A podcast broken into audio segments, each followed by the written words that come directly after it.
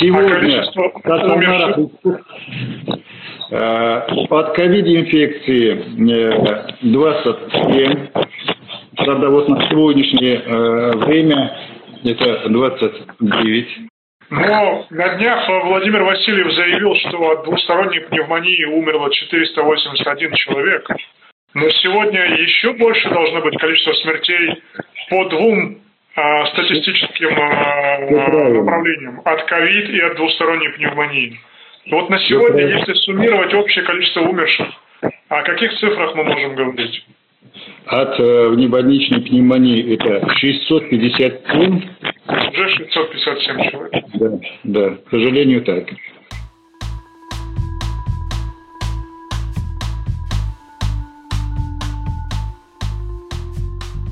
Всем привет, это подкаст «Текст недели», в котором мы обсуждаем самые заметные и резонансные материалы «Медузы» за последние 7 дней. Меня зовут Александр Садиков.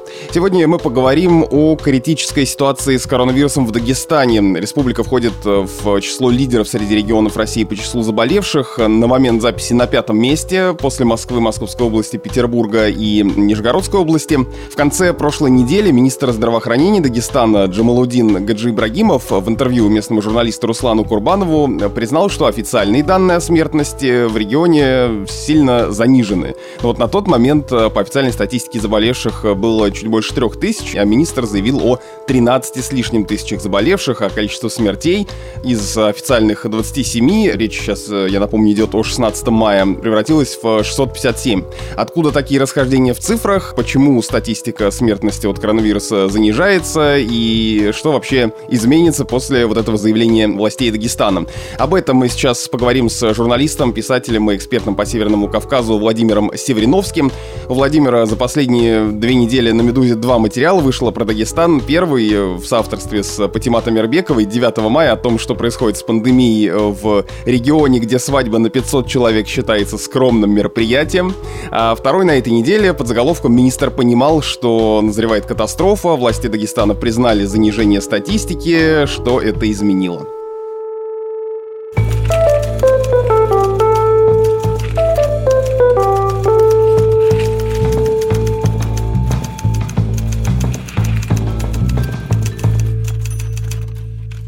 Владимир, как так получилось, что официальные лица Дагестана признали вроде как манипуляции со статистикой по коронавирусу, но ведь такая ситуация это и в других регионах. На «Медузе» тоже у нас было расследование про то, как считают количество смертей, и, как «Медуза» выясняла, проблема, собственно, в методике учета, потому что методика позволяет э, чиновникам сознательно скрывать э, смерти от коронавируса, а ситуация в Дагестане попала даже в федеральные СМИ, как-то они рассказали. Вот это с точки зрения там властей Дагестана, это такая случайная утечка информации, информации проговорились в интервью популярному блогеру, или это все-таки можно считать официальной позицией теперь?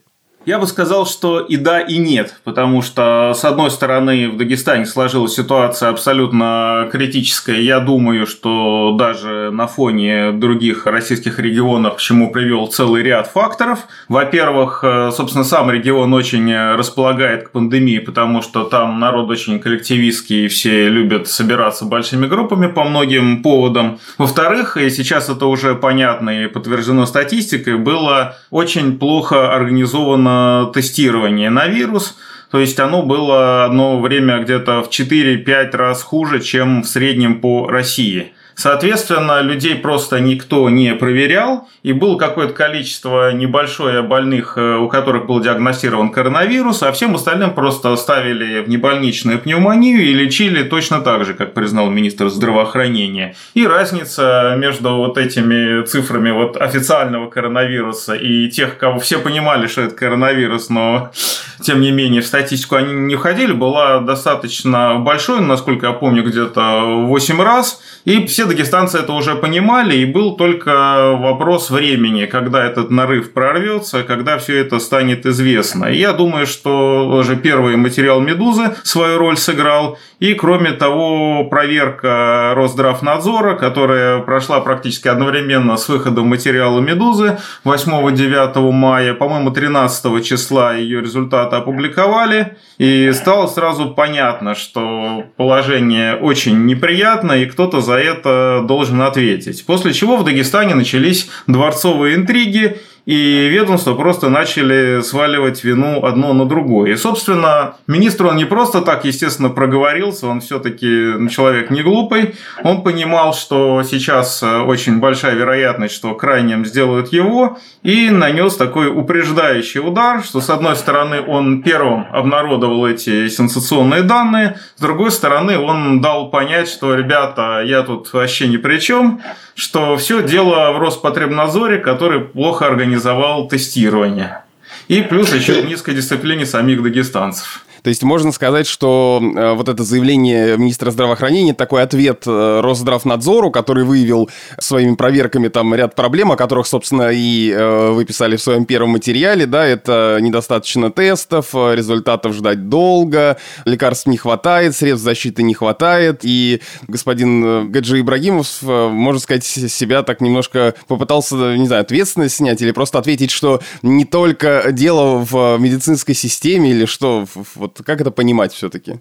Ну, я думаю, что да, он, безусловно, попытался снять с себя хотя бы часть ответственности. И вообще сейчас это не только он этим занимается, потому что вот если посмотреть на такое глобально, что происходит, все практически только тем и занимаются в Дагестане из официальных лиц, что перекладывают ответственность друг на друга. Потому что Васильев в разговоре с Путиным все как-то свалил на самих дагестанцев. Васильев – это глава Республики Дагестан.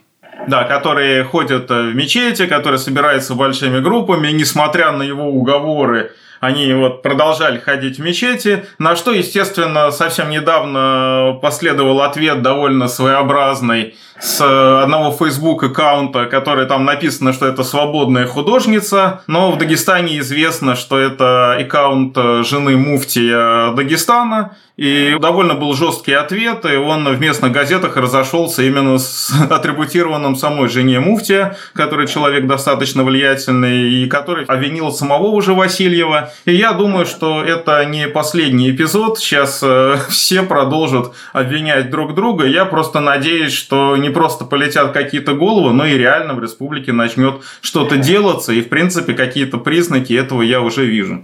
Ну вот смотрите, если мы сравним первый и второй материал, вернее, то, что между ними прошло какое-то время, да, как изменилась ситуация вот с того момента, которое описано в первом материале, вот э, с 9 мая, то есть э, там э, вы писали о том, что в больницах помещения не делят на, там, на красные и зеленые зоны, что тоже не хватает техники и средств защиты, и вот тогда после этого Росздравнадзор устроил проверку. Вот сейчас какая ситуация? А сейчас ситуация достаточно, естественно, серьезная, но, по крайней мере, проблема была озвучена, что неплохо, и это уже принесло плоды. Во-первых, и государство занялось Дагестаном, сейчас там развертывается большой полевой госпиталь, было взято на контроль распределение лекарств – ну и даже э, вот э, несколько уже людей из благотворительных фондов, которые занимаются поддержкой региона, мне сказали, что раньше, почему два источника уже это подтвердило, что раньше к ним вообще не поступало официальных запросов, только поступали такие абсолютно неофициальные такие крики о помощи, вот спасите, помогите, мы медсестры нам хана, у нас нету каких-то простейших э, средств индивидуальной защиты. И теперь вот за прошедшие 10 дней впервые пошли официальные запросы от больниц, и уже в начале следующей недели начнутся официальные такие поставки средств индивидуальной защиты от э, фондов. Что, на мой взгляд, очень хорошо. Почему вообще в Дагестане столько заболевших? То есть это все особенности местной культуры, не знаю, недоверие советам и рекомендациям, которые от государственных структур исходят? Потому что меня вот та самая деталь в вашем материале впечатлила про скромную свадьбу, которую пришлось сократить вот там с тысячи человек до 400-500. Да, действительно, в Дагестане сошлось сразу несколько факторов. Вообще, вот как в любой аварии, например, э, всегда приводят несколько таких вещей, и вот тут выстроилась такая цепочка, что первый из них, да, это вот э, невероятный коллективизм дагестанцев, которые везде собираются тысячами и на свадьбы, и на молитвы, и на поминки, то есть э, в мечети больше 10 тысяч человек собиралось в джума мечети Махачкалы на пятничные намазы, и поскольку люди возвращаются возвращаются из Малого Хаджа, из Умры. Естественно, некоторые из них принесли вирус, и когда человек оттуда возвращается, он хочет со всеми поделиться своими прекрасными историями, к сожалению, он делится не только ими. Ну и, естественно, когда уже началась изоляция, многие дагестанцы вернулись из регионов России, где они работали, и тоже некоторые, к сожалению, привезли заразу. Это первое. Второе, то, что дагестанцев, да и, собственно, всего Северного Кавказа уже традиционное абсолютное недоверие к власти. Потому что они считают, что власть им постоянно врет, и не скажу, что у них нету для этого оснований. И тут мы видим какую картину, что вот начинается эта эпидемия, и власти действительно с экранов им говорят, что да, вот страшно идет зараза, все должны самоизолироваться, все должны сидеть по домам, вы не должны ходить в мечети, вы не должны ходить на поминки. И при этом дагестанцы, которые так уже ко всему относятся скептично, они еще смотрят на официальную статистику. А официальная статистика такая, что число погибших от коронавируса, оно там 15 человек, допустим, и оно растет где-то на одного человека в день. И они сравнивают э, одно с другим и говорят, ребята, а что это вы нам пудрите мозги, потому что ну что такое один погибший? Наверное, ситуация уже не такая уже и страшная. И, естественно, все просто, как всегда, как уже все давно привыкли, абсолютно забивали на решение властей до тех пор, пока реально не увидели, что у них э, заболевают десятки родственников, когда у них начинают умирать друзья. И тогда, естественно, люди самоорганизовались и начали бороться с инфекцией. И уже, по сути, сами джамааты, сами местные такие элементы самоуправления подключились и приняли меры, достаточно серьезные и гораздо более убедительные, чем э, меры государства. А вот что это за меры? Вы как раз э, тоже э, писали о том, что региональные власти не справляются, и при этом у людей есть у местных вот эта возможность самоорганизации. То есть в чем это заключается? А, дело в том, что сознательные люди из общин, которые располагают информацией и очень часто деньгами, они понимают, что ситуация серьезна, и они уже дают э, распоряжение. Как раз в моей первой статье был разобран случай, когда в селении Кара, который как раз э, и стал таким героем вот этой истории со свадьбой, местный джамаат просто выдал всем детальнейшие инструкции, что делать, как самоизолироваться, как самого себя проверять. То есть там была организована специальная группа WhatsApp, куда по утрам и вечерам все скидывали свою температуру, потому что ходить в дома тоже опасно. И дошло до того, что люди, которые из этого села работают в других регионах России, они скинулись. И, в принципе, в маленькое село с населением меньше 500 человек они привезли кучу аппаратуры, включая аппараты ИВЛ. Но вот эта группа в WhatsApp, я так понимаю, что люди стали просто общаться там.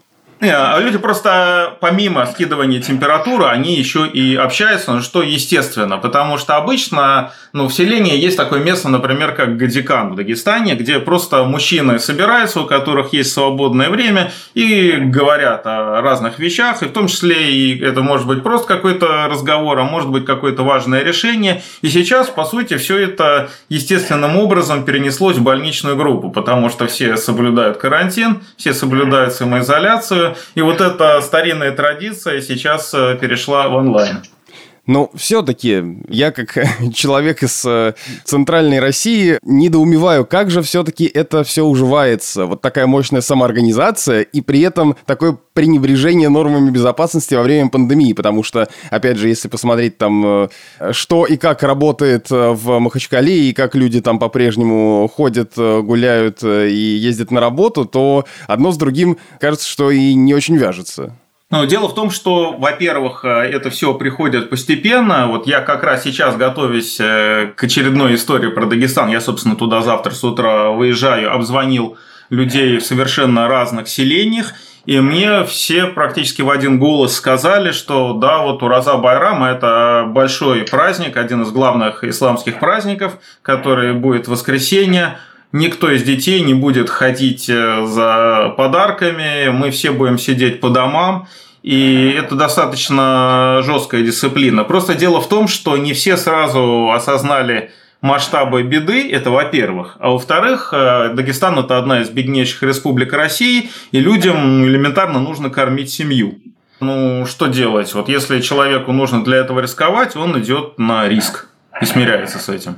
Вы говорили, собственно, с журналистом-блогером Русланом Курбановым, который взял то интервью, которое произвело вот эту сенсацию по статистике смертности и заражений в Дагестане. Как ему вообще удалось пригласить в стрим в Инстаграме министра здравоохранения Дагестана? Кажется, что стрим Инстаграма и министр здравоохранения Дагестана – это что-то несовместимое. Ну да, это, конечно, абсолютно был необычный ход который до сих пор так полностью не объяснен. Руслан мне в разговоре сказал э, прекрасную фразу, что я его убедил парочкой чисто дагестанских аргументов.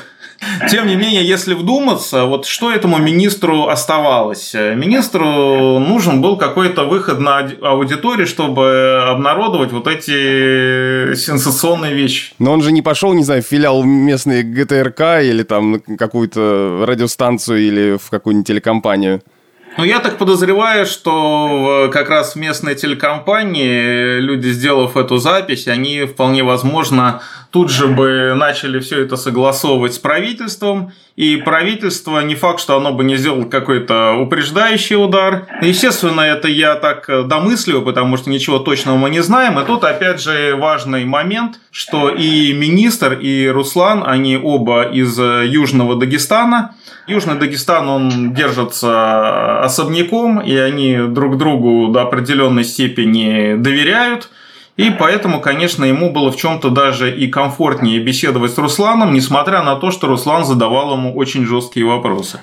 Как вы думаете, вот эта история с Дагестаном, с признанием этой статистики, может ли как-то, ну, не то чтобы вдохновить, но, может быть, как-то повлиять на другие регионы? Сможем ли мы увидеть что-то подобное и увидеть какие-то где-то еще более реальные, что называется, цифры? Или это просто один такой случай, который, ну, вот все посмотрели, а на самом деле в целом а, там по стране вряд ли что-то изменится?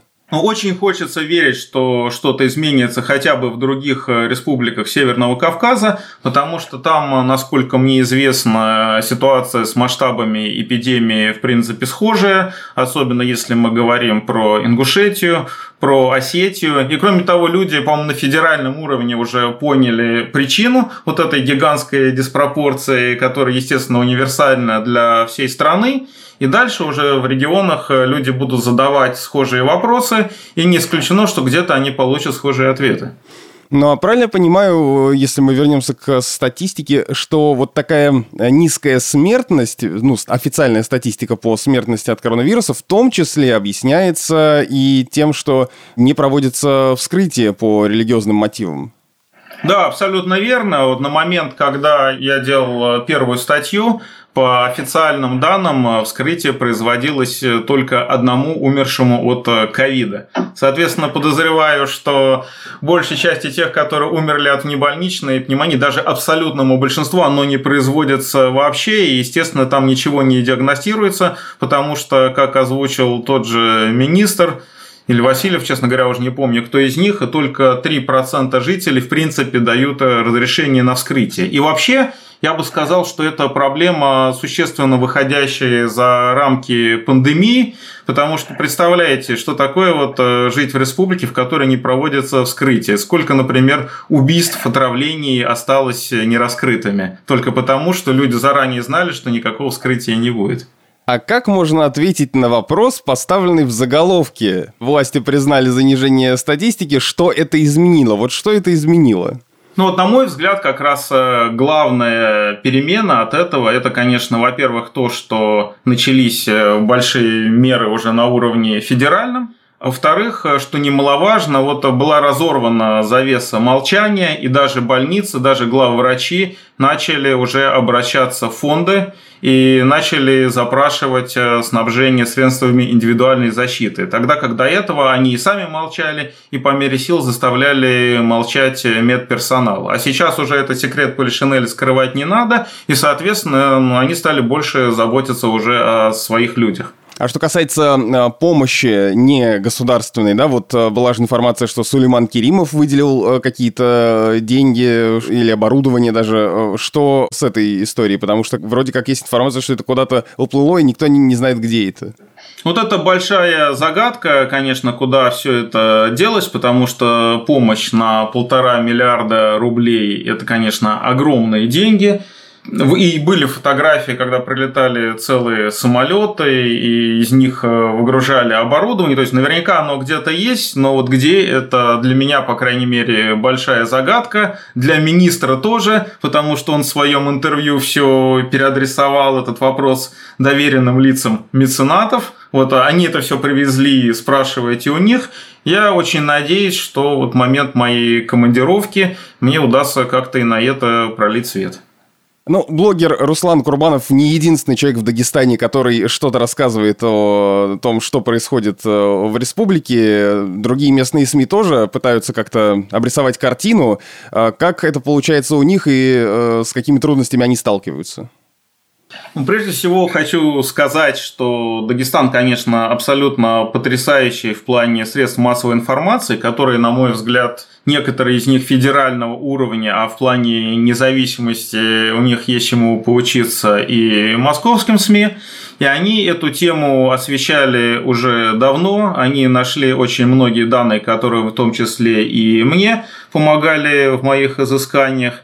И, конечно, есть, во-первых, независимые СМИ, такие как э, «Черновик», такие как э, «Новое дело», ну и, например, газета «Молодежь э, Дагестана», которая государственная, она тоже сыграла определенную роль, то есть эти люди, понимая, что на них могут давить, тем не менее собрали статистику по внебольничной пневмонии, в то время, когда она замалчивалась, но они смогли по крупицам собрать данные из нескольких районов, чтобы, по крайней мере, стали понятны масштабы диспропорции, за что им огромное спасибо. И вот в первом моем интервью со мной соавторствовал как раз Патимата Мирбекова, она э, журналист из молодежи Дагестана.